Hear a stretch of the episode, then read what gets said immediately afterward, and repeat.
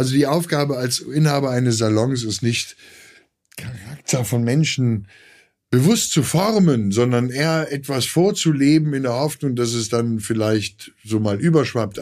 Einfach Kollegen anderen Kollegen näher bringen, eine gewisse Art Netzwerk zu erzeugen und zu zeigen, hey, ihr da draußen, jeder Friseur von uns kämpft jeden Tag mit denselben Problemen.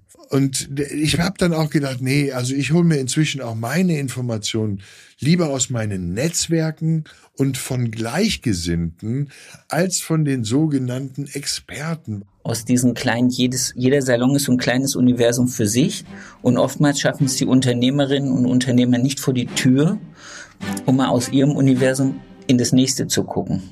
Und attraktiv sagt anziehend attractive, hat eine Attraktion. Also es, es zieht an. Und die wenigsten haben eine klare Haltung. Ich bin der Hermesgürtel, den Sie sich umlegen wollen.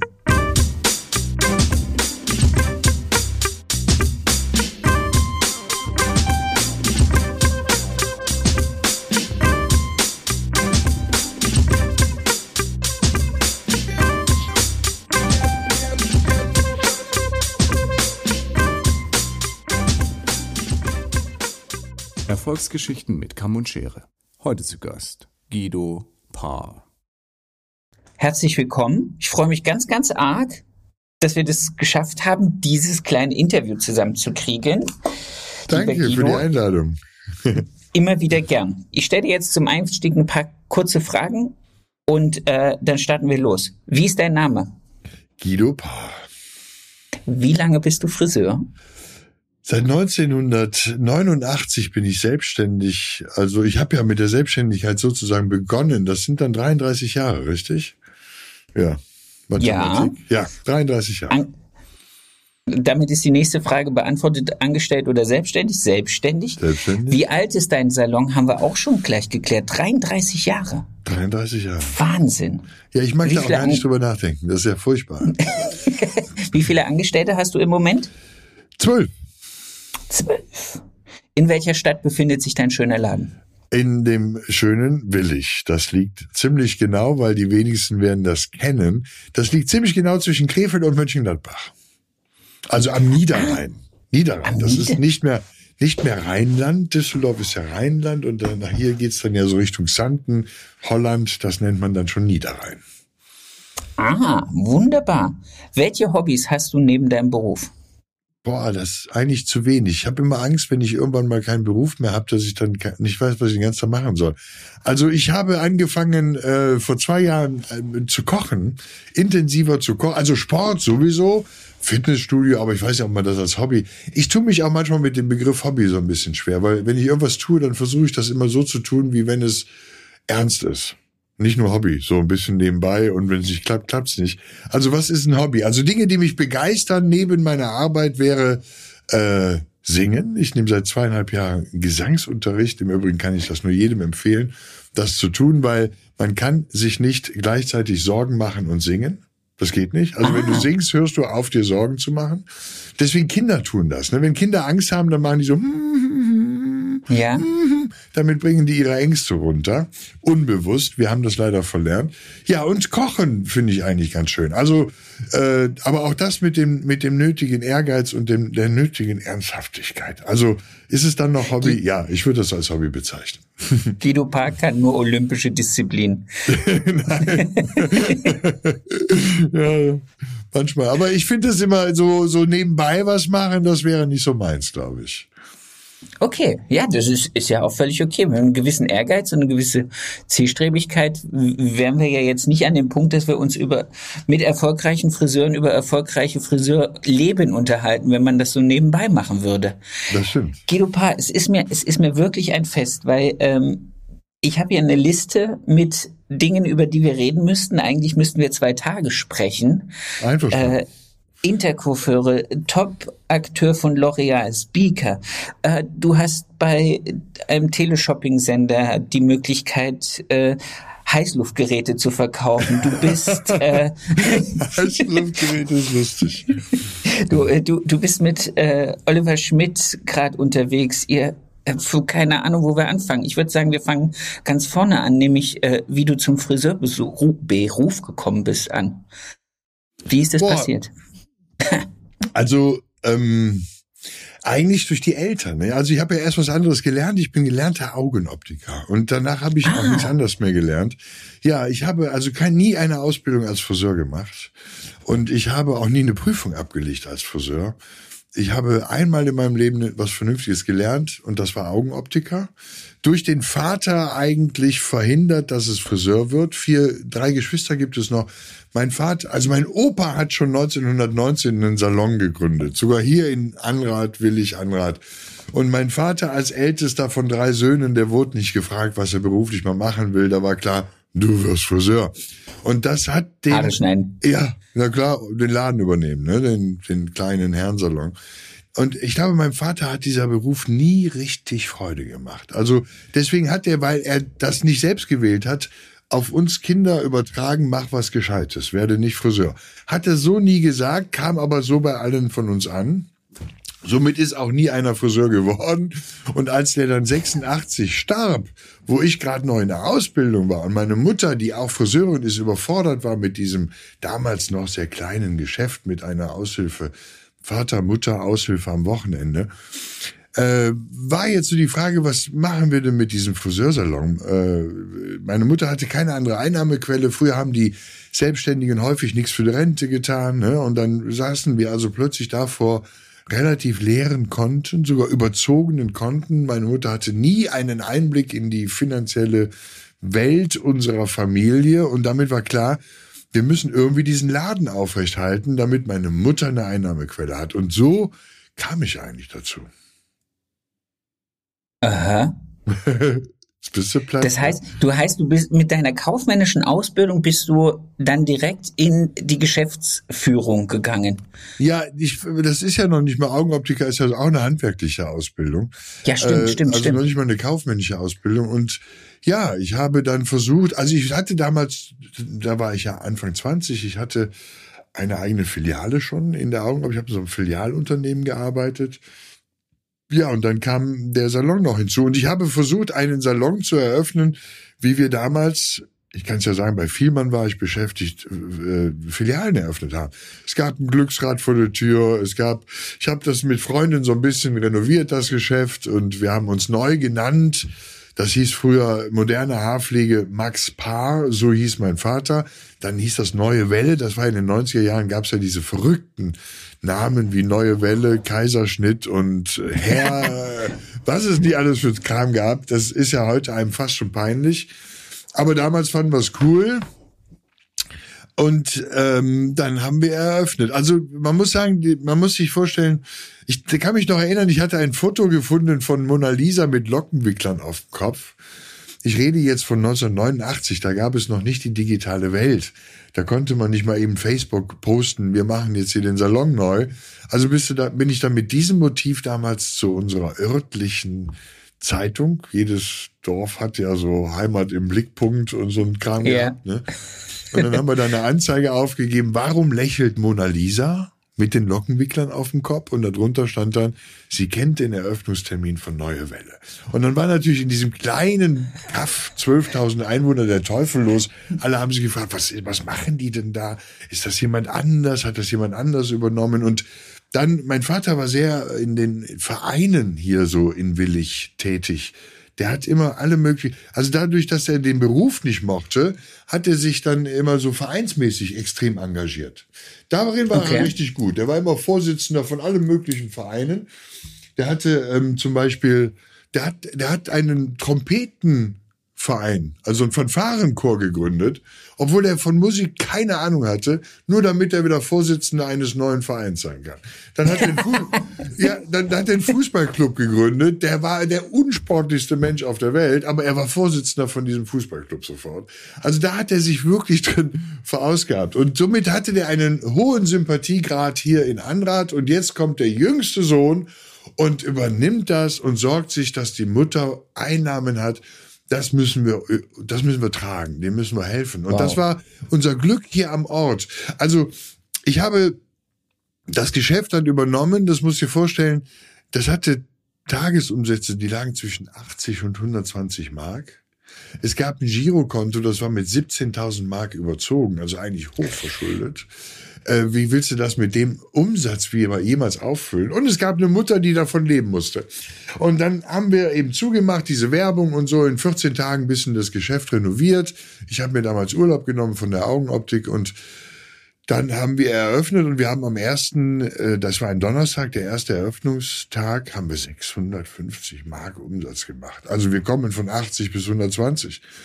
Und am zweiten waren es 900 Mark. Und dann habe ich gesagt, ich war Anfang 20, hatte in meinem Leben noch nie Champagner getrunken. Ich sage, wenn wir hier mal die 1000 Mark einnehmen, dann gibt's Shampoos. Das war nächst, das war eine Woche später freitags. Also es ging wirklich, cool. aber auch getragen durch die Menschen, die sagten, das müssen wir unterstützen. Der gibt sich Mühe für seine Mutter. Das sind so ländliche Strukturen natürlich schön. Das ist, das ist nicht so anonym. Ne?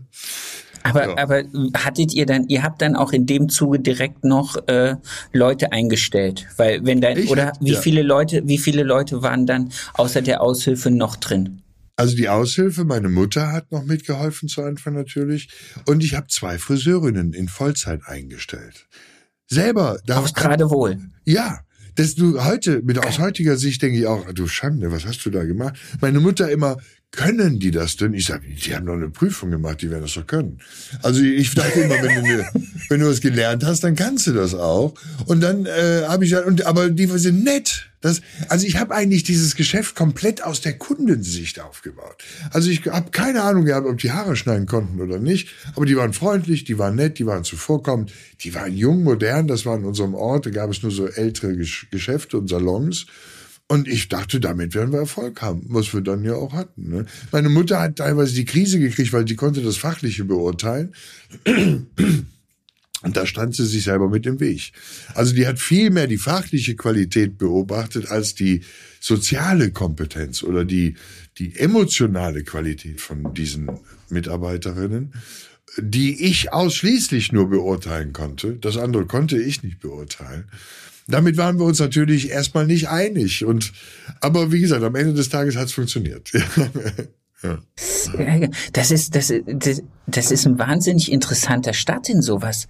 Also sich, sich so komplett also A, nichts von dem, von dem Handwerk zu können und dann aber zu sagen, okay, wenn ich Friseurkunde bin, dann möchte ich jetzt eigentlich das, das und das, wenn ich in so einen Salon komme und der dieses Marketing jetzt hier mir vorbleibt, das erwarte ich und dann freue ich mich. Das ist, das ist hochgradig spannend. Machst du, Machst du das heute noch so? Bis gehst du heute noch so ran oder hat sich das im Laufe der Jahre irgendwann mal ähm, verwässert und du sagst, nee, ist mir schon auch wichtig, dass die heute weiß, wie eine gerade Linie auszusehen hat. Ähm, du, du meinst jetzt beim Schnitt eine gerade Linie aus? Ja, nee, nee, wenn du Leute einstellst, ist dir immer noch so dieses, die, dieser, dieser ja. emotional, ja. Aber ja, primär ja. Also ich glaube, dass die gesamte Zusammenarbeit hat ja nie etwas damit zu tun, ob der, wenn sie nicht funktioniert, ob einer von beiden schlecht ist oder der andere ist gut. Also es ist ja nie bad, good boy oder girl, ja. sondern wenn es nicht funktioniert, dann heißt es eigentlich nur, es passt nicht. Es passt nicht zusammen. Das heißt, die zwei Menschen passen nicht zusammen. Der sind beide super, aber es passt nicht zusammen. Und ich finde, das ist der, wenn es nicht passt, muss man sich auch trennen. Also ich finde in vielen Bereichen, ob das Freundschaften, Beziehungen oder auch am Arbeitsplatz. Solange es passt, ist alles machbar.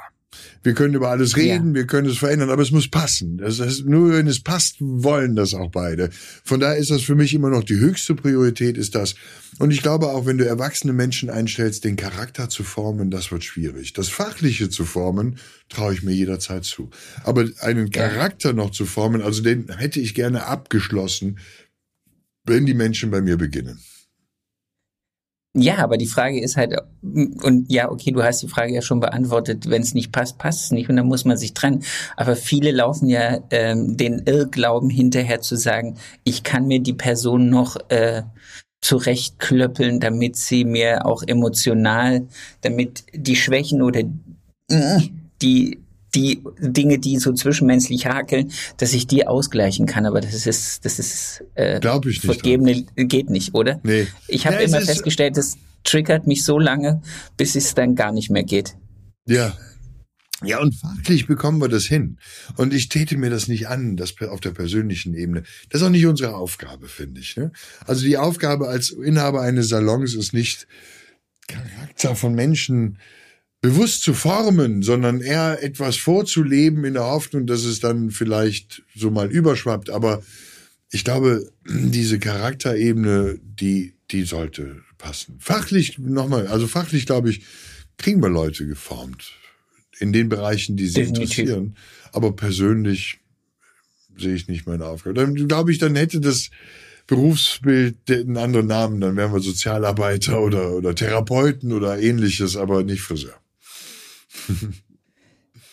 Lass uns noch mal kurz so ein bisschen zurückspringen in die Vergangenheit. Du hast das 89 übernommen, aufgezogen. Wie, wie hat es sich weiterentwickelt? Hast du selber irgendwann mal dann von deiner Mama äh, eine Schere in die Hand gedrückt bekommen, hast gesagt, du, so, du musst helfen oder bist du vom ersten Tag bis heute einfach nur der Geschäftsführer? Ja. Weil ich weiß, du. Nein, gar nicht. Du hast nicht. am Stuhl gearbeitet. Ja, am, am Menschen. Am Stuhl noch bis jetzt noch nicht, das machen Schreiner, aber Menschen habe ich tatsächlich gearbeitet. ähm, aber äh, 30 Jahre lang sogar. Also ich habe natürlich dann, weißt du, ich war Anfang 20, ich hatte meinen Friseursalon, ich hatte eine Filiale, wo ich für die ich selber zuständig war und ich hatte noch eine andere, wo ich diese Augenglasbestimmung, man nennt das Refraktion, machen musste. Somit war ich zwischen drei Standorten immer am Fahren. Anfang 20, meine Freunde waren in der Disco und haben gefeiert. Die waren auf Partys, ich war am Arbeiten. Und dann kam irgendwann auch ein kleiner Frust und ich hatte so das Gefühl, so geht's jetzt auch nicht weiter. Also ich möchte mich doch mal ein bisschen, bisschen mehr fokussieren. Ich hatte auch immer das Gefühl, ich war auch überfordert mit drei Standorten. Ich war Anfang 20, wie gesagt. Dann habe ich die Augenoptik an den Nagel gehängt, weil mir das andere doch viel mehr am Herzen lag. Ich fand das so toll. Weißt als Augenoptiker siehst du deine Kunden, wenn du Glück hast, alle drei Jahre. Dann gibt's nämlich neues, damals war das so, dann gibt's ein neues Rezept für eine neue Brille.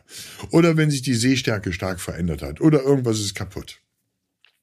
Als Friseur damals, das habe ich, das habe ich als Kind schon bei meinen Eltern erlebt da kommen die wöchentlich. Also zu der Zeit war das ja noch so. Die meisten Kunden waren Wochenkunden.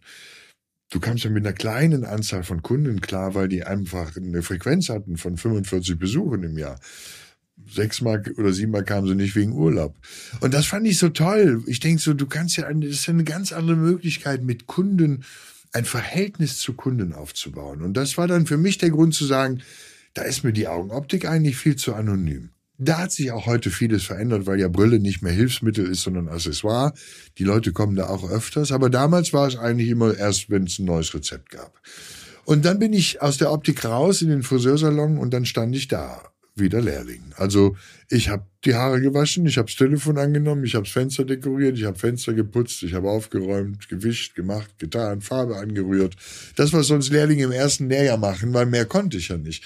Äh, das heißt, von der Überforderung in die totale Unterforderung. Und dann habe ich mir die neue Herausforderung gesucht und die war, ich will das Fach jetzt auch erlernen. Und dann bin ich damals nach äh, Duisburg äh, gefahren zur Friseurschule Harder Damals lebte mhm. Willi Hader noch, heute betreibt Markus Hader die Friseurschule, der Vater lebte noch. Und da gab es einen Trainer, Herr Becks. Ich glaube, es gibt heute immer noch einen Herrn Becks, aber der ist viel jünger. Das war früher der alte Herr Becks. Und dann hatte ich mit den beiden einen Termin und der las meinen Namen und sagte, Paar, ob ich Max Paar kennen würde. Und das war mein Vater. Ich sage, ja, mein Vater meinen Sie wahrscheinlich. Ich sagte, ach, äh, das war mein Vater, sagte ich. Und dann meinte er, wieso war? Lebt er nicht mehr? Ich sage, nee, der ist verstorben, 1986 schon. Und dann sagte er, ja, wir waren zusammen Berufsschullehrer, also Willi Hader. Und der Herr Beck sagte, und ich habe bei euch gearbeitet. Das war mein Berufsschullehrer früher gewesen. Damit war ich bei den beiden der Junior. Und dann hat mir haben die beiden mir erzählt, wenn du das Seminar und das und das und das, eine Reihenfolge von mehreren Seminaren und ein Gesamtzeitvolumen von vier, vier Monaten, wenn die also vier Monate zu uns kommt und diese Seminare, dann habe ich dir alles gezeigt, meinte Willi Hader. Und wenn du dich nicht allzu blöd anstellst, dann kannst du dann eigentlich im Salon arbeiten. Ich denke, Weil deine Mama ja eh den Meister hatte. Ja, Witwenprivileg. Kein Meister, sondern Witwenprivileg. Und dann nach einem Jahr die Vergleichsprüfung. Ja, und dann habe ich dieses viermonatige Seminar oder vielmehr die Seminare besucht, vier Monate, nicht 36 Monate. Deswegen glaube ich auch immer, Man kann den Beruf schneller erlernen als in 36 Monaten, weil ich weiß es, ich habe es schneller erlernt und dann bin ich ins Geschäft und habe gearbeitet. Natürlich Herren, Kinder erstmal, dann Damen Schnitte schneiden konnte ich immer, konnte ich schnell gut, stylen nicht. Musste ich immer jemanden haben, der mir beim Föhnen half. Aber am Ende des Tages hat es irgendwann funktioniert. Ja. Ja, und dann war ich dann auch schnell drin und war dann täglich von morgens bis abends habe ich Kunden bedient, klar. Und das 30 Jahre lang. Oh Gott, die Zeitabschnitte. Wow. 30 Jahre, wenn ich mir das vorstelle. Ja Wir gehören auf, über Zahlen zu reden. Das, das, das, macht, ja. das macht einen nur, das, das zieht einen runter und das gibt einen das Gefühl, man wäre im Leben schon so weit vorangeschritten, dass man Nee, nee, das ist, ist alle, noch ganz weit viel Zeit vor einem. Ja. wie, wie, wie, wie ist es dann zu all diesen, diesen, diesen, ja, Omnipräsenz gekommen? Wie ist es gekommen, L'Oreal Top-Akteur zu werden? Wie, wie kamen die Intercoiffeure auf, auf dich oder du auf sie? Wie, wie, wie, wie, sind das so, so Steps, die man selbst gewählt hat? Sind das Dinge gewesen, weil du gesagt hast, ich äh, ich habe so viel Energie und so viel Lust und so viel Zeit, ich muss mich wieder ähm, mehr draußen rumtoben oder waren das Ereignisse, die so nach und nach passiert sind, von, von, von außen gesteuert? Nee, ich habe das schon sehr bewusst gesucht. Also ich wollte das unbedingt. Das hatte damit zu tun, in der Augenoptik hatten wir schon im ersten Lehrjahr gab es dort Verkaufsschulungen. Und das hat damals eine Person gemacht, der hieß Henry Walter, werde ich auch nicht vergessen. Die Firma hieß GFKW, Gesellschaft für Kommunikation und Weiterbildung. Und da gab es Verkaufsschulungen, wie verkauft man, wie argumentiert man und so weiter. Und der Herr Walter war jemand, der so eine Weisheit für mich ausstrahlte. Der so, ja, das war nicht nur berufliche Schulung, das war Lebensschulung, fand ich. Das hat mich sehr fasziniert. Und ähm, ich hatte bei in der Augenoptik die, die, die, die besten Verkaufszahlen. Also, ohne mich jetzt hier loben zu wollen, aber ich war in diesem großen Unternehmen der beste Verkäufer damals schon und bin dann mal nach Hamburg eingeladen worden. Da war das mit dem Friseur alles noch in der Ferne. Meine Mutter hatte den Salon anfangs so ein bisschen weiter betrieben, aber ich hatte nie überlegt, mich dort einzuschalten. Und dann, weil ich ja auffiel durch meine Verkaufszahlen, haben die mich dann in Hamburg, da war die Zentrale von Vielmann gefragt, was willst du denn mal machen? Wo siehst du deine Perspektive? Und dann habe ich gesagt, boah, der Trainingsbereich, den der Herr Walter macht, den finde ich super spannend und ja, und äh, natürlich würde ich auch gerne Meister machen. Und dann haben die mir damals schon zugesagt, Stipendium für die Meisterschule. Und dann gehen wir in die Richtung mit dir Verkaufsschulungen. Wir werden Herrn Walter kontaktieren und so. Also wir waren da schon auf dem Gleis. Und dann kam dieser Wandel, den ich vorhin erzählt habe, zum Friseur. Und dann war diese ganze Achse weg. Und dann habe ich gesagt, aber Friseure brauchen ja auch bestimmt Weiterbildung. Und dann habe ich mich so bei den Firmen erkundigt. Damals hatten wir Cadus und Indola und wie die alle hießen, diese Firmen.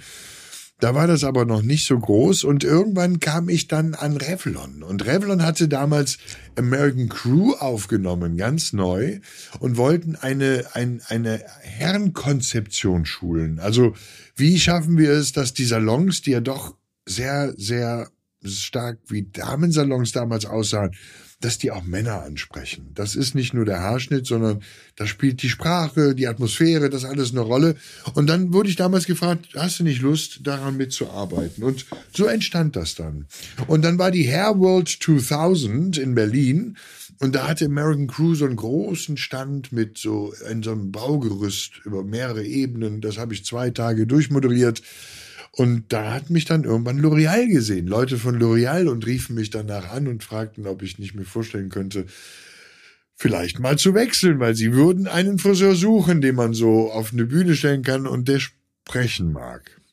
Das war ja, das war immer so das Problem, dass du, das kennst du vielleicht auch, Friseure, wenn die auf der Bühne sind, die machen alles, aber reden wollen die nicht. Und bei ja. mir war das so, ich habe ja anfangs auch als unter der American Crew Geschichte habe ich ja auch fachlich vor Friseuren gearbeitet. Das war für mich der totale Stress, weil ich ja immer wusste, ich habe keine richtige Ausbildung, ich habe noch nicht mal eine Prüfung gemacht. Da sitzen ein Saloninhaber vor mir und ich zeige denen was. Die merken doch sofort, dass ich das nicht richtig kann.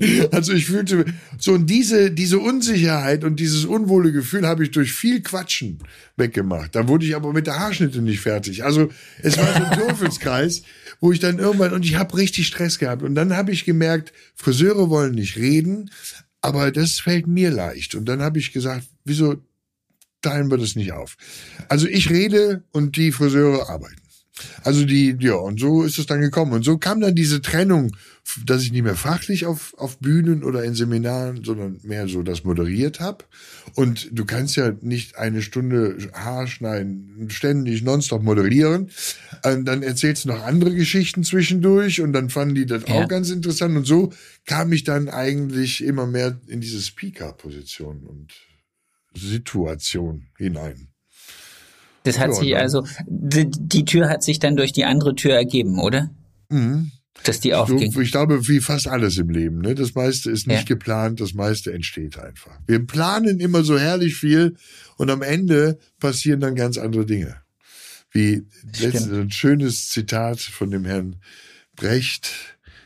Äh, ich glaube, das ist aus der drei Groschen, drei Groschen Oper, wo er sagt, so mach nur einen Plan und sei ein großes Licht und dann machst du noch einen Plan und funktionieren tun sie beide nicht. ja, aber es ist auch, ich, ich stelle halt auch immer wieder fest, je mehr ich äh, hier diese, diese Sache mit dem Podcast mache und den Unterhaltungen mit den Kollegen, ähm, dass auch eine große Genugtuung darin ist, Geschichten für Friseure zusammenzustellen und Menschen mit Geschichten auch ein bisschen zu führen, zu leiten und ja, auch so ein bisschen aus diesem Sorgental rauszuholen. Gerade so nach diesem großen C jetzt, wo man irgendwie denkt, die Leute brauchen ein bisschen positive Ansprache und da ist doch das, was du machst, genau das Richtige. Einfach entweder mit der Lyrik, was ich auch hochgradig interessant finde, das auch mit deinen ähm, Gesprächen im Videoformat, die ja eigentlich eine ähnliche Variante sind wie das, was, was ich hier mache. Ja. Ähm, einfach Kollegen anderen Kollegen näher bringen, eine gewisse Art Netzwerk zu erzeugen und zu zeigen, hey, ihr da draußen, jeder Friseur von uns kämpft jeden Tag mit denselben Problemen. Vielleicht gibt es den einen oder anderen, der eine Lösung dafür hat. Hör dir das doch mal an, schau ja. doch mal rein, connecte dich mit anderen. Definitiv. Also die Idee der Salongespräche ist bei mir auch und ich, ich bin froh, dass es diese Formate gibt, weil also mir fällt es immer schwerer, mich in ein Publikum zu setzen und einem Speaker, der so eine PowerPoint-Präsentation äh, da durchführt ähm, und mir dann erklärt, wie Menschenführung funktioniert und hinterher googelst du den mal und dann siehst du, der arbeitet allein und hat eine Halbtagskraft äh, im, im Büro sitzen. Also das heißt, der hat überhaupt keine Ahnung von Menschenführung. Der hat nur ein paar Bücher gelesen und den Inhalt transportiert er. Das ist ja auch legitim. Aber dann wieder denke ich, haben wir in unserer Branche Leute, die haben 20 Salons und 200 Mitarbeiter. Ja. Die führen jeden Tag aktiv Menschen und eigentlich glaube ich, können die mir das viel besser erklären, wie das funktioniert, als derjenige, der das so auf der theoretischen Ebene macht. Ähm, und ich habe dann auch gedacht, nee, also ich hole mir inzwischen auch meine Informationen lieber aus meinen Netzwerken und von Gleichgesinnten als von den sogenannten Experten, weil Experten müssen dir ja auch immer also ich glaube, das ist auch wirklich das Problem der Experten. Weil du, du bist ja nur dann ein erfolgreicher Experte, wenn du vorher dem Menschen, für den du eventuell als Experte tätig werden könntest, erstmal erklärst, dass der ein Problem hat. Und ja, du bist sagen. die Lösung dafür. Also das heißt, du verschreibst dich dann selber als Therapie. Aber der erste Punkt ist erstmal, du musst erstmal das Problem definieren. Und dadurch haben wir aus meiner Sicht immer mehr Probleme, weil wir immer mehr Experten haben. Und jeder erklärt dir im Internet dein großes Problem. Menschenführung, oh, das ist schwer. Da musst du also erstmal lernen und das ist Pädagogik und das ist alles nicht so einfach. Und Kunden beraten, ei, ei, ei, ei, ei, ei. Das ist eigentlich ein Studium, was du da machen musst, bevor du mal jemanden richtig beraten kannst. Und das ist alles Schwachsinn. Das ist ja. alles Blödsinn. Und dann lobe ich mir wirklich den Friseur, der einfach geil berät und der mir dann erklärt, wie er das macht und wie er das macht. Ähm, weil das ist gelebte Erfahrung und nicht studiertes Wissen. Und das ja. hat für mich einfach mehr Kraft, definitiv. Ja, deswegen ja, liebe ich Netzwerke. Das wäre jetzt das nächste gewesen, wo, wo ich drauf hinaus will, weil ja auch aus diesen ganzen äh, bist noch da? Ja. Ja. Ich bin gerade, jetzt bin ich gerade kurz angeklickt worden. Ähm, weil ja auch aus diesen ganzen äh, Dingen, die du machst, Intercoiffeure, Topakteur, die Arbeit mit dem Oliver, die Arbeit für, äh, für, für Dyson, da entstehen ja immer, immer mehr im Netzwerk. Es kommen ja immer mehr Leute dazu. Ja. Und bringen immer mehr Wissen mit. Also dieses, dieses Netzwerken ist, glaube ich, vielleicht ist es sogar für unsere Branche im Moment, für die nächsten Jahrzehnte auch ein gewisser Schlüssel aus diesen, aus diesem Tal der Tränen, aus diesem Loch und vor allen Dingen aus diesen kleinen, jedes, jeder Salon ist so ein kleines Universum für sich. Mhm. Und oftmals schaffen es die Unternehmerinnen und Unternehmer nicht vor die Tür, um mal aus ihrem Universum in das nächste zu gucken. Ja, das stimmt. Und da ist, glaube glaube ich, äh, Netzwerk. Wie, wie, wie würdest du es wie würdest du es empfehlen anzugehen? Also wenn wir jetzt, so wie wir jetzt beide hier sprechen, ich habe dich angehauen bei der bei der Top Air, habe gesagt, ich möchte gerne mit dir ein Gespräch führen mhm. zu dem Thema. Wie würdest du jetzt heute Friseuren da draußen sagen, fängt man an, ein Netzwerk aufzubauen, wenn man da irgendwo in Castro Brauxel einen kleinen Salon hat? Also ich glaube, man hat es gar nicht nötig, eins aufzubauen, weil es gibt ja genügend. Man muss dann das, das richtige Netzwerk, glaube ich, finden. Also für mich ist Intercoiffeur ein sehr starkes Netzwerk, wo ich, wo ich auch schon viele Jahre dabei bin und drin bin. Und, und ich glaube, dass wir so, als so die Pandemie war und Lockdown war, schon den Hafen auch geboten haben, dass man also, weil sonst hätte doch jeder, wir haben täglichen Talk gemacht. Talk um neun hieß der immer. Der ging immer von neun bis zehn, halb elf, wo wir dann darüber sprachen, wie geht das jetzt mit den Hilfen? Wie geht das jetzt mit dem Kurzarbeitergeld?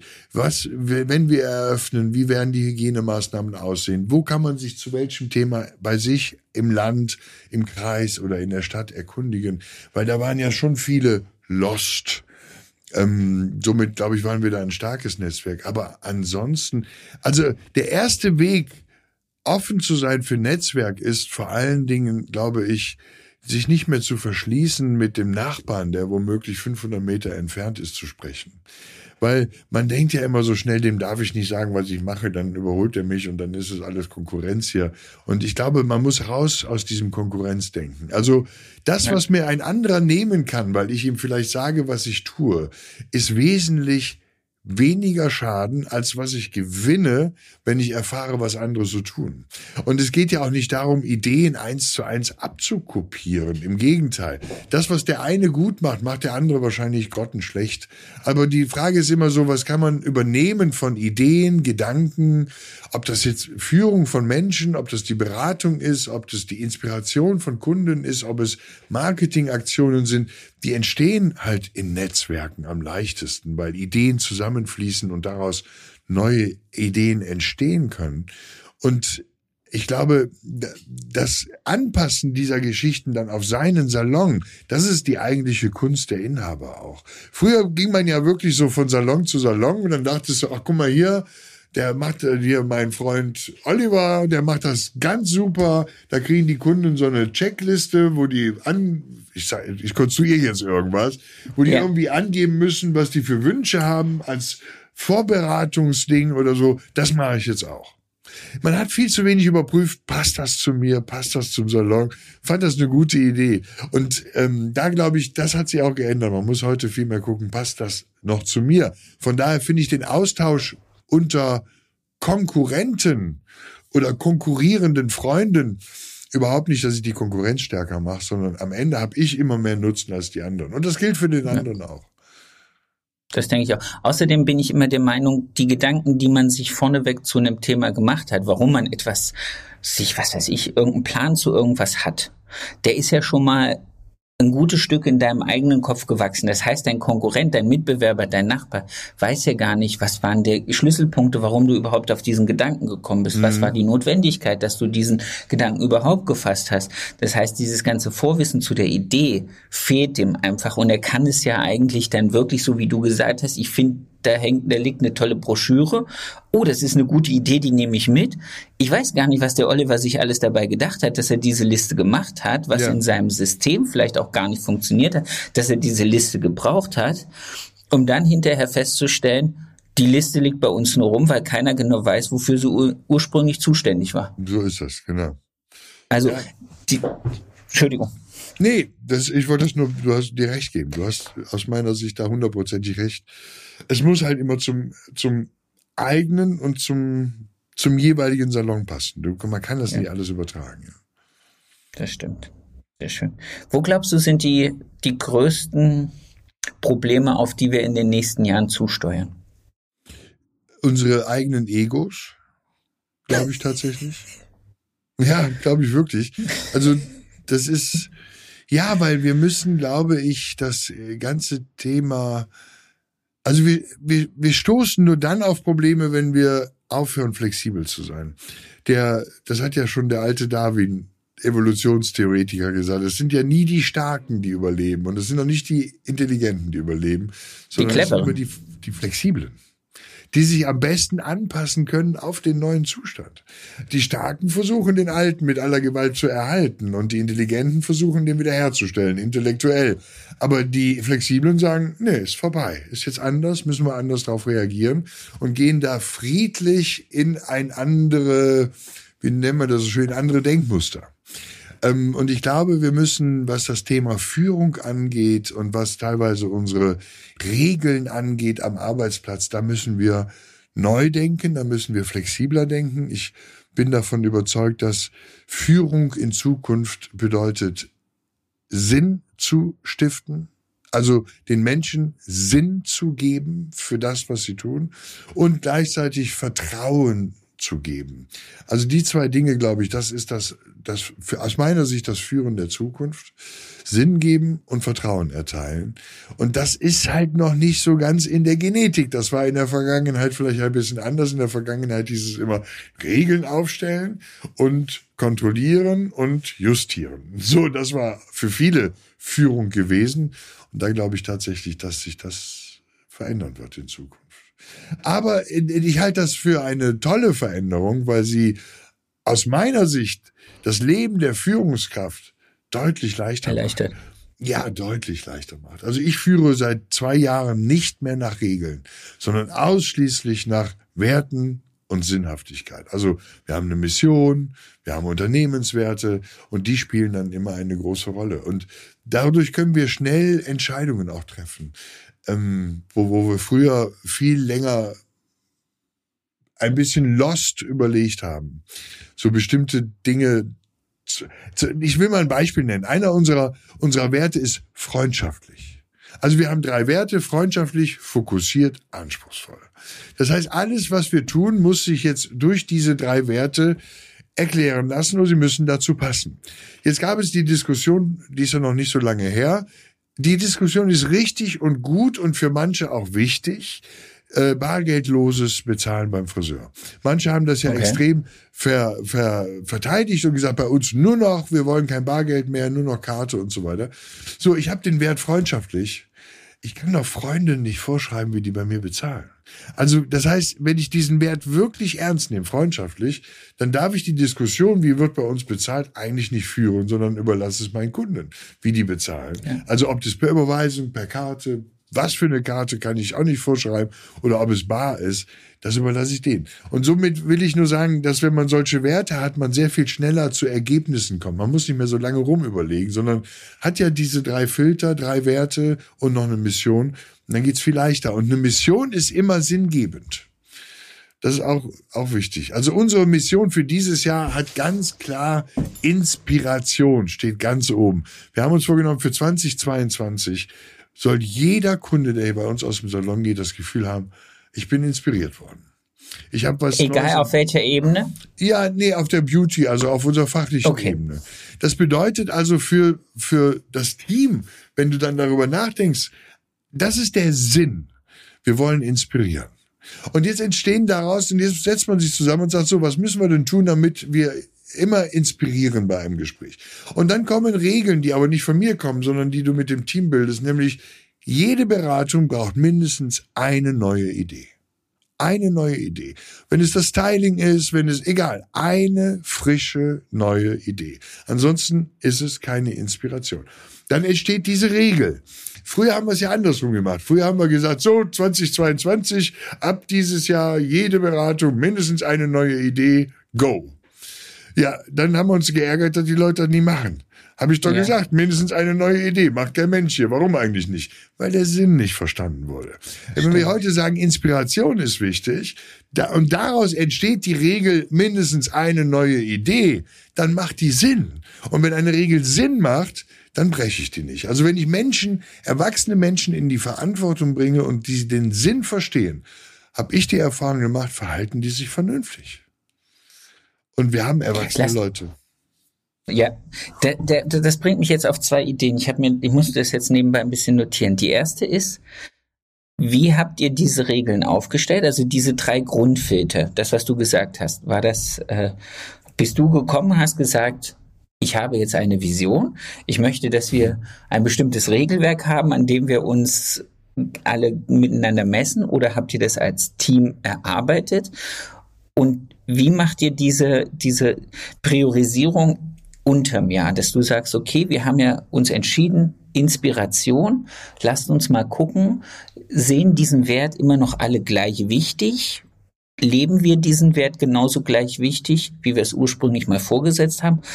Oder kommt dann doch wieder das Thema Kontrolle und du lebst unseren Wert nicht?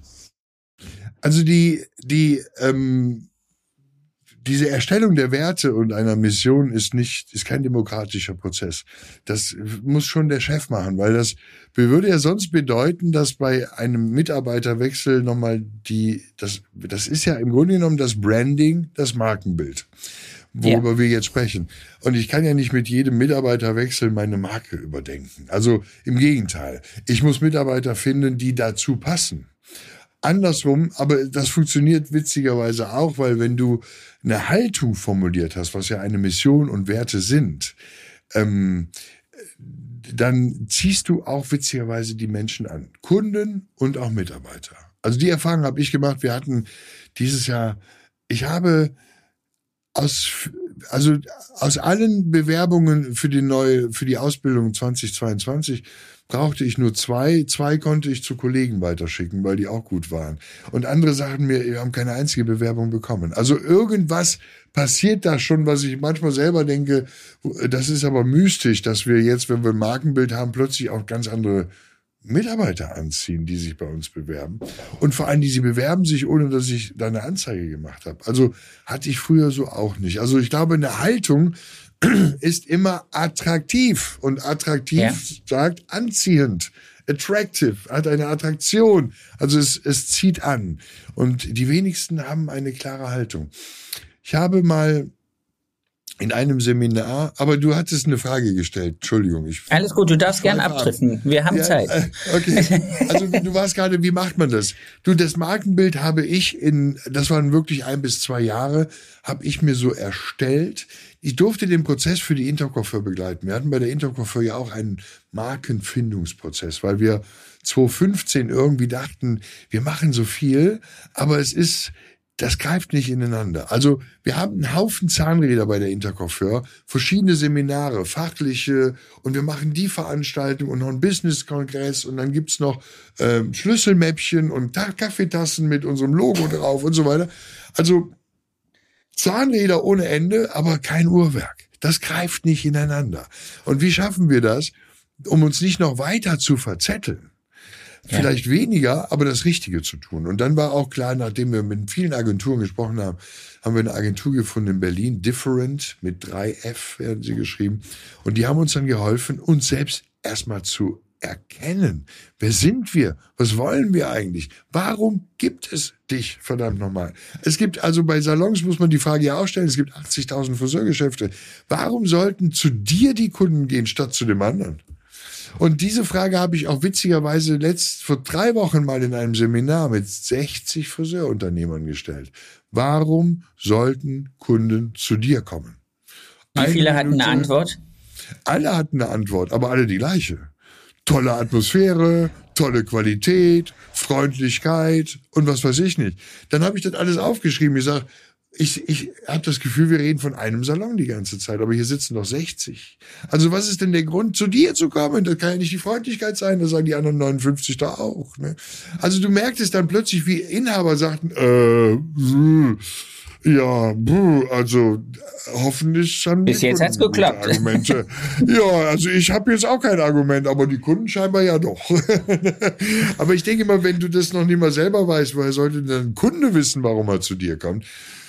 Jeder, der Apple benutzt, kann dir sagen, warum. Was ja. zeichnet Apple aus? Design, Benutzerfreundlichkeit, Qualität, Langlebigkeit. Wenn ich das abfrage, sind das die ersten Punkte, die kommen. Das denken und fühlen wir, wenn wir Apple hören. Und das ist kein Zufall, dafür hat Apple gesorgt. Weil die ja. haben eine Mission und die haben Werte. Die, und die leben die. Die haben die uns noch nicht mal gesagt, aber die leben die und deswegen verstehen wir die Marke so und deswegen können wir das wiedergeben. Und das möchte ich auch erreichen beim Friseursalon. Ich will es nicht dem Zufall überlassen, was ein Kunde oder ein Endverbraucher denkt, wenn er meinen Namen hört, sondern dann möchte ich, dass der denkt, freundschaftlicher Salon, super anspruchsvoll. Und wenn ich da bin, dann bin ich Priorität und nicht nur eine Option. Also, das ja. ist unsere Fokussierung. Und dazu leben wir diese Werte. Und das, das, nachdem ich das erstellt habe, habe ich das natürlich transportieren müssen an mein Team und denen erklären müssen, warum das Ganze. Weil ich will nicht mehr diese Regeln. Ich will nicht mehr, es gab ja mal die Zeit, die war ja die schlimmste überhaupt, sie hieß to TQM, Total Quality Management.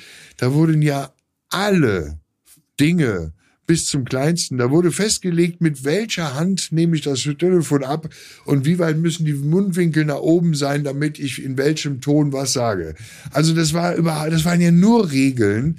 Es hat aber nicht funktioniert, weil wenn du den Sinn hinter den Regeln nicht verstehst, wird die Regel gebrochen. Und ja. deswegen glaube ich, dass eben Haltung, Markenbild und so weiter heißt eigentlich nur, die Dinge bekommen Sinn. Und damit sind sie erwachsener und machen mehr Spaß und du brauchst sie nicht mehr so stark zu kontrollieren. Das ist jetzt was, jetzt muss ich jetzt ganz blöd fragen. Das, worüber wir jetzt gerade sprechen, ist auch Teil von Go, oder? Ja. Also Go, also wir haben ja bei Go mehrere Themen. Ein, eines der Themen, also Go steht ja für Guido und Oliver. G-O. Das muss man dabei auch mal sagen. So. Den kreativen Ansatz möchte ich gerne nochmal darstellen oder nochmal betonen. Bitte, für alle, die nie wussten, wofür Go steht, genau. außer für Los, es steht für Guido und Oliver. Richtig. To the next level, weil den gibt es immer. Hast du den erreicht, dann ist der nächste schon wieder am Horizont zu erkennen. Also es hört eigentlich nie auf. Und da haben wir unser Hauptthema im Moment ist Branding, werde zur Marke. Also führe mit Werten statt mit mit Regeln. Und ich glaube, das ist eben wirklich die Anziehungskraft. Im erst, in erster Linie natürlich auf den Kunden soll es sehr anziehend sein, aber in zweiter und nicht weniger wichtigen Linie auch für den, für den, für den Mitarbeiter. Also ja. die Ausstrahlungskraft auf Menschen ist wichtig und das gilt gleichermaßen für Mitarbeiter und Kunden. Und da hilft Branding bei gleich. Also da muss ich nicht zwei Wege gehen, sondern ich muss nur eine starke Marke und eine starke Haltung formulieren und ziehe damit beide klarer an. Und es scheint ja offensichtlich zu funktionieren, wenn du sagst, du konntest zwei auszubildenden Bewerbungen direkt weiterreichen, ja. weil du offensichtlich das Thema Mitarbeitermangel nicht verstanden hast, was das bedeutet. Mhm. Weil du einfach dem entgegenarbeitest und sagst, ich habe keinen Mitarbeitermangel, ich habe eine starke Marke und die Leute wollen zu mir und die Leute wollen für mich arbeiten, wollen Teil dieser Marke sein, wollen sich selber mit meinen Werten identifizieren. Sie wollen sich, ich bin der Hermesgürtel, den sie sich umlegen wollen. Ja. Ja. Genau. Und das, ohne dass ich das, ohne dass man das stark nach draußen, also das musst du nie auf Plakate schreiben. Nee. Sondern das ist etwas, das, das ist so wie, das ist das, was du wahrnimmst. Weißt du, du, du betrittst einen Raum und du hast sofort ein Gefühl für die Stimmung. Das ist nicht abhängig davon, wie viele Menschen gerade lachen und welche Musik, sondern das ist ein Gefühl. Da ist irgendetwas in diesem Raum. Und somit wird auch die Haltung eines Unternehmens, die strahlt man irgendwie aus, habe ich das Gefühl. Aber ah, natürlich gibt es auch, wenn ich jetzt mir mal anschauen würde, äh, wir haben also jetzt auch nochmal, ich habe nochmal eine Mitarbeiteranzeige geschaltet. Also Azubis haben wir genug. Könnte jetzt noch einen Gesellen oder so gebrauchen. Aber auch da ist, wenn du ein Branding hast, ich könnte mal eben den Text, ich suche es hier gerade parallel. Es ist viel einfacher, oder? Ich habe festgestellt, ja. während du so, während du so, ähm, ich habe für mich festgestellt, und das habe ich lustigerweise letzte Woche in unserer Teambesprechung, die wir regelmäßig alle vier Wochen morgens machen, zwei Stunden, wo es auch darum geht, bestimmte Dinge weiter zu transportieren, Unmut aufzubrechen, im Dialog zu sein, alle möglichen Sachen. Und da habe ich auch wieder für mich festgestellt, je klarer ich mit meinen Wünschen an unseren Salon sind, bin, ja. Ja, desto einfacher fällt es meinen Angestellten, mir zu folgen, den Sinn drin zu sehen und mitzumachen. Ja. Also auch meine Klarheit, also auch ich ja. als Unternehmer lerne jeden Tag dazu, moi, bisschen von diesem Wischiwaschi, ah, wir könnten so oder das wäre vielleicht ganz geschickt, wenn wir das mal so angehen, sondern nein, ich weiß, wofür ich jemanden im Unternehmen brauche, ich weiß, wofür ich ihn vielleicht nicht brauche und das muss ich klar kommunizieren und dann ist allen dieser, diese, dieses Gehege, in dem sie sich bewegen können, bevor sie an den Zaun stoßen, einfach klar. Ja. Und dann läuft es einfacher. Ja. Ja, absolut. Also weil du, wie gesagt, auch den Sinn erteilen kannst und weil du es auch mal formulieren kannst und es eben nicht Atmosphäre, Freundlichkeit, Qualität sind, wo wir plötzlich drüber sprechen, was ja alle tun und was sehr dubios und wenig, das ist nicht ausformuliert und somit hat es keine Form. Also wir haben jetzt so Framing. Beispiel, ja, das ist so, das sind Worthülsen oftmals. Ne?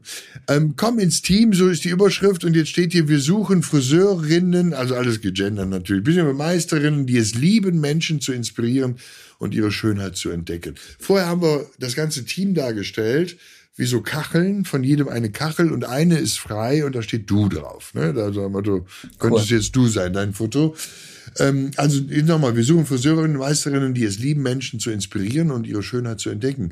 Wir machen Menschen durch unser fokussiertes Arbeiten zur Priorität statt zur Option. Wenn du einen hohen Anspruch an dich selbst hast und Kundinnen wie Freundinnen siehst, können wir gut zusammenpassen. Lass uns in Kontakt treten per Telefon, E-Mail oder Post. Jetzt kannst du dann noch zehnmal, ob das können oder passen wir gut zusammen. Hätte ich jetzt schon wieder geändert, ist am Ende aber wurscht. Aber hier sind unsere Dinge drin und da steht eben nicht bessere Bezahlung als sonst was und zwei Tage mehr Urlaub und ein Firmenauto und so weiter. Weil ich möchte hier schon klarstellen, ich, diese, diese Leute suche ich nicht. Ich suche keine Mitarbeiter, die kommen wegen des Firmenautos und weil sie zwei Tage mehr Urlaub haben. Weil die gehen nämlich... Die gehen für den dritten Tag. Richtig. Und für ein dickeres Firmenauto. Und ich brauche auch keine Mitarbeiter, die nicht verstanden haben, dass der einzige Sinn unseres Unternehmens und meines Salons ist, Menschen außerhalb des Salons einen großen Vorteil zu bieten. Also Kunden und nicht innerhalb des Salons. Dafür ja. müssen wir sogar teilweise Nachteile in Kauf nehmen, damit es den Menschen außerhalb des Salons gut geht. Also das heißt, das ist für mich ein ganz wichtiger Punkt und da möchte ich mit meinen Mitarbeitern nicht mehr drüber diskutieren. Ich, wir betreiben den Salon nicht der Mitarbeiter wegen. Das wissen die aber auch. Aber wir leben alle davon. Das heißt, wir haben alle einen riesen Nutzen. Aber nur, weil wir dafür sorgen, dass es den Leuten außerhalb des Salons und des Teams gut geht und nicht innerhalb. Bei manchen habe ich so das Gefühl gehabt, in den letzten Jahren haben die ganze Freizeitparks entstehen lassen. Da kommt donnerstags der Masseur und freitags der Koch und dann, ja, aber. absurd, aber das ist die Absurdität. Ähm, ich weiß nicht, wie bei euch die Industrie ist. Ich habe ja das große Glück, in einem relativ großen Industriegebiet, also nicht Industriegebiet, sondern um Stuttgart ist viel Industrie. Und die haben im Moment das Problem, und das höre ich in ganz vielen Unterhaltungen raus, dass dieser Benefit Homeoffice der sich jetzt in den letzten zwei Jahren er, ergeben hat, für die Unternehmen in den nächsten Jahren zu einem riesengroßen Problem wird, die Leute von diesem Sozialanspruch an ihrem Arbeitsplatz wieder runter zu dividieren und zu sagen, du hast ein Arbeitsverhältnis, aber dieses Arbeitsverhältnis hat auch einen Arbeitsplatz und dieser mhm. Arbeitsplatz ist nicht ein Wohnzimmer, mhm. ja. Und ich glaube, auch in, in Gesprächen mit anderen Kollegen, wenn ich dann immer sehe, was da für ein Halligalli drum, Entschuldigung, wenn ich das sage, Halligalli um mhm. ihre Mitarbeiter gemacht ist. Es ist wichtig, dass die sich wohlfühlen. Es ist wichtig, dass die einen Sinn sehen. Es ist wichtig, dass die gut bezahlt werden. Es ist wichtig, dass die Ausgleichszeiten haben, dass die ihren Kopf frei kriegen können, dass sie ein Privatleben haben, dass sie glückliche Menschen sind. Das ist alles wichtig. Aber ich glaube nicht, dass es den Leuten so viel mehr bringt, wenn sie, das heißt, ich da dies noch haben, da den Masseur, da dies, so wie du gesagt hast. Ich glaube, wir, wir steuern da auf eine Sozialverlangen hin, was wir nachher nicht mehr, mhm. zu, was wir nicht mehr äh, bedienen können, ohne dass es keinen Sinn mehr macht. Mhm. Macht das Sinn? Ja, das macht sehr viel Sinn sogar, weil ich glaube, das, das, ich, also das Thema Homeoffice, ich glaube auch nicht, dass das der kreativste Weg ist, Menschen zu beschäftigen miteinander. Also ich habe gehört, dass bei Microsoft das schon wieder ganz schön zurückgerudert wird. So nach dem Motto, für kreative Prozesse, das geht nicht im Homeoffice. Da müssen wir an einem Tisch sitzen. Ja, eben. Weil das ist ja schon, der Sinn der Kreativität ist ja, verschiedenes Wissen neu miteinander zu vernetzen. Und das, dann, ich kann zwar versuchen, in meinem Kopf mein Wissen neu zu vernetzen, aber das ist ein Bruchteil dessen, was da rauskommt, wie wenn ich das Wissen mehrerer Gehirne miteinander neu vernetze. Ja. Äh, wird nicht, glaube ich, funktionieren auf Dauer. Ja, sehe ich auch so. Also die, und die Fokussierung kommt auch noch hinzu, weil da hast du dann auch mal eben noch deine privaten E-Mails und dann hast du noch dein privates Handy und kannst auch noch mal zur Sicherheit von mit Google Earth von oben auf dein Haus gucken zwischendurch. Also man macht dann, Oder die zur Waschmaschine gehen. Ja, oder so. Ja, auch noch, ganz genau. Und dann, das ja, holt also, dich ja auch immer wieder aus Prozessen raus. Ne? Das ja. denke ich. Also da, da glaube ich, ist so eine Erwartungshaltung auch als Arbeitnehmer, die wir, die uns noch in den nächsten Jahren ein bisschen äh, ein Problem macht. Solange bis sich dieses Verhältnis zum Arbeitnehmermarkt bis zum Arbeitgebermarkt wieder ein bisschen gedreht hat und wir ja, dafür bezahlen, dass die Leute nicht ihre Freizeit opfern, sondern für Leistung. Ja, und daran auch Spaß haben. Ja. Und aus dem Ergebnis auch ihre völlige Befriedigung finden. Also das ist doch, ich meine, das wissen wir doch auch als Chef und die Mitarbeiter sind doch jetzt keine anderen Menschen. Du machst auch als Chef Dinge, die machen dir keinen Spaß. Aber denk nicht drüber nach, erledige es. Dann hast du den Kopf ja. wieder frei für Dinge. Also das macht nicht alles 24 Stunden, sieben Tage die Woche Spaß. Ist doch klar. Aber manches musst du einfach auch mal hinnehmen, weil das Ergebnis hinten, das wird dich beflügeln und da wirst du richtig viel Spaß dran haben. Und das finde ich ist das Entscheidende. Ich, ich, der einzige Grund, warum ich ins Fitnessstudio gehe, ist das Gefühl hinterher. Nie vor. Du darfst ja, wieder gehen. Ja, genau, wenn ich fertig bin. Dann ich, yes, darf wieder raus. Genau, ja. äh, jetzt ist mir gerade der Gedanke empfallen. Ähm, du hast vorhin gesagt, der wichtigste, das Wichtigste, warum ihr das macht, ist für, den für die Menschen draußen. Und ich sage immer zu meinen Angestellten, mir ist es unheimlich wichtig, dass wenn die Leute den Laden verlassen, sie sich einfach hübsch, sexy, attraktiv fühlen. Weil das ist der Grund, warum sie wiederkommen. Ja. Weil das ist ein Gefühl, was sie wieder haben wollen. Ja. Und damit rechtfertigt sich dieser Arbeitsplatz, damit rechtfertigt sich all dieser Zampano, den wir drumherum gemacht haben. Die Kundin kommt zurück und ist freiwillig bereit, wieder Geld dafür zu lassen, dieses Gefühl zu kaufen bei uns. Ja. Sie muss mit einem besseren Gefühl rausgehen, als sie reingekommen ist. Das ist Voraussetzung. Ja, das ist, Ansonsten ist sie das, weg. Das, das definitiv. Oder ist er Guido, weg. Wir, wir sind jetzt schon, oh mein Gott, schon richtig lange wieder unterwegs. Ich würde dich ganz ungern aus diesem Gespräch entlassen, ohne meine Lieblingsfrage. Und diese Frage stelle ich seit einigen Folgen nur noch wegen einer einzigen Person, weil die sie beim Joggen immer unbedingt gern hören möchte. Ähm, einer ja, das ist, das Zuhörer oder einer meiner also, Zuhörerinnen. Das, das fand ich, das fand ich sehr, sehr schön. Es gibt, es, es gibt Menschen, die das hören und es gibt Menschen, die mir sehr nette äh, Kommentare und sehr, äh, denen wir damit auch was Gutes tun. Und das freut mich natürlich. Deswegen ähm, möchte ich von dir deinen schönsten Kundenmoment erfahren. Wow, das ist ja nicht so einfach. 30 Jahre Kundenbedienung. Aber mir, mir fällt jetzt einer ein. Ich weiß gar nicht, ob es der schönste ist, aber es, wahrscheinlich ist es einer der lustigsten, glaube ich. Das macht nichts. Auch ein lustiger Das ist war, schön. Ja, als ich damals ja das Geschäft übernommen habe, jetzt komme ich wieder an den Anfang unseres Gesprächs zurück, habe ich die Vorwärtsbecken rausgerissen und Rückwärtsbecken installiert. Und dann Du Revoluzzer. ja, Wahnsinn. Und sowas ganz Schräges habe ich da gemacht. Und dann kam eine, eine Kundin, ja, ich hatte natürlich auch noch viele Kunden von meiner Mutter, also, ja, doch, also ältere Damen. Und dann habe ich sie gebeten, ich habe ihr die Jacke abgenommen, da habe ich gesagt, Sie können ja direkt schon mal durchgehen. Ich glaube, sie hieß Bökels, Frau Bökels, an den Namen erinnere ich mich noch. Äh, Frau Bökels, gehen Sie direkt schon durch und nehmen Sie schon am Becken Platz. Und jetzt stand die vor dieser Rückwärtswaschanlage und hatte überhaupt keine Ahnung, wie geht das. Und das musst du dir vorstellen, jetzt hat sie sich auf den Stuhl gekniet, hat dann, das war so fest, das war eine fest installierte, hat dann die Armlehnen angefasst und hat dann den Kopf ins Becken nach vorne gehalten. Kannst du es vorstellen? Waterboarding 2.0. Ja, also eigentlich hat sie aus dem Rückwärtsbecken wieder ein Vorwärtsbecken gemacht und damit der Kopf im Becken ist, hat sie auf den Stuhl gekniet. Und jetzt hing die Frau da schon so. Ich habe die Jacke noch aufgehängt und kam dann um die Ecke und was ich gesehen habe, war einfach nur ihren Hintern, der mich anstrahlte in dem Moment. Und ich habe erst mal, was hat die denn jetzt gemacht? Und dann habe ich verstanden, dass sie nicht wusste, das ist ein Rückwärtsbecken. Und da haben aber auch alle gelacht, weil wir mussten einfach, die Frau hing so, so, so niedlich. und die arme irgendwie- Frau wusste, ja, die, die Ja. arme Frau wusste. Nee, wir haben sie dann aber noch getröstet und sie war also, ja, das, war, das war lustig. Werde ich auch nie vergessen, glaube ich. Das ist herrlich. Das ist herrlich. Und genau, und genau mit solchen Gefühlen und mit solchen, äh, ja, mit so Dingen möchte ich dich in deine Woche entlassen. Ich danke Danke dir, dass wir die Zeit gefunden haben, dieses Gespräch zu führen. Ich wünsche jedem, der das heute hört oder demnächst hört, äh, viel Freude damit und alle dürfen sich an dich wenden, wenn sie mehr über Go wissen wollen. Die aktuelle Seminarreihe mit Oliver Schmidt und dir. Ähm, ich werde mich auch ganz heimlich irgendwann mal da reinhängen, weil äh, ich lerne von jedem dieser Telefonate immer, wo ich unbedingt meine eigenen äh, Themen noch aufbessern kann und deswegen freue ich mich unheimlich. Wir Definitiv. werden uns auf jeden Fall in dem Zusammenhang äh, sehen, hören oder sprechen. Sehr gerne. Also Go ist für mich auch der Weg. Ich hab, bin ihn ja selber gegangen und jetzt sind wir auch, haben wir auch drüber gesprochen.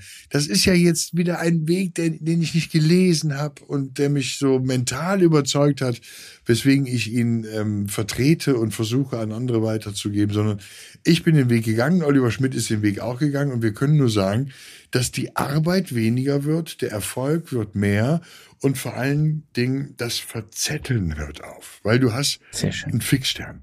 Und das ist ja das, was uns teilweise so fertig macht, dass man sich so in allen möglichen Bereichen, weil wir nicht wissen, wo sind die Prioritäten, derart verzetteln, dass wir manchmal gar nicht mehr wissen, wo es oben und unten und vorne und hinten und überhaupt. Und das ist so, ich glaube, die Chefs, die Chefs müssen ihre Rolle neu definieren und neu finden. Und dann erst hat die Branche und auch dieser Salons und die Mitarbeiter eine Chance, weiter in eine gute Zukunft zu gehen. Das ist ein sehr, sehr schönes Schlusswort. Ich danke dir vielmals. Ich habe zu Ich danken. wünsche dir ganz charmante Woche. Genieß das schöne Wetter und auf ganz hoffentlich bald. Bis bald. Danke, Sebastian. Ciao, ciao.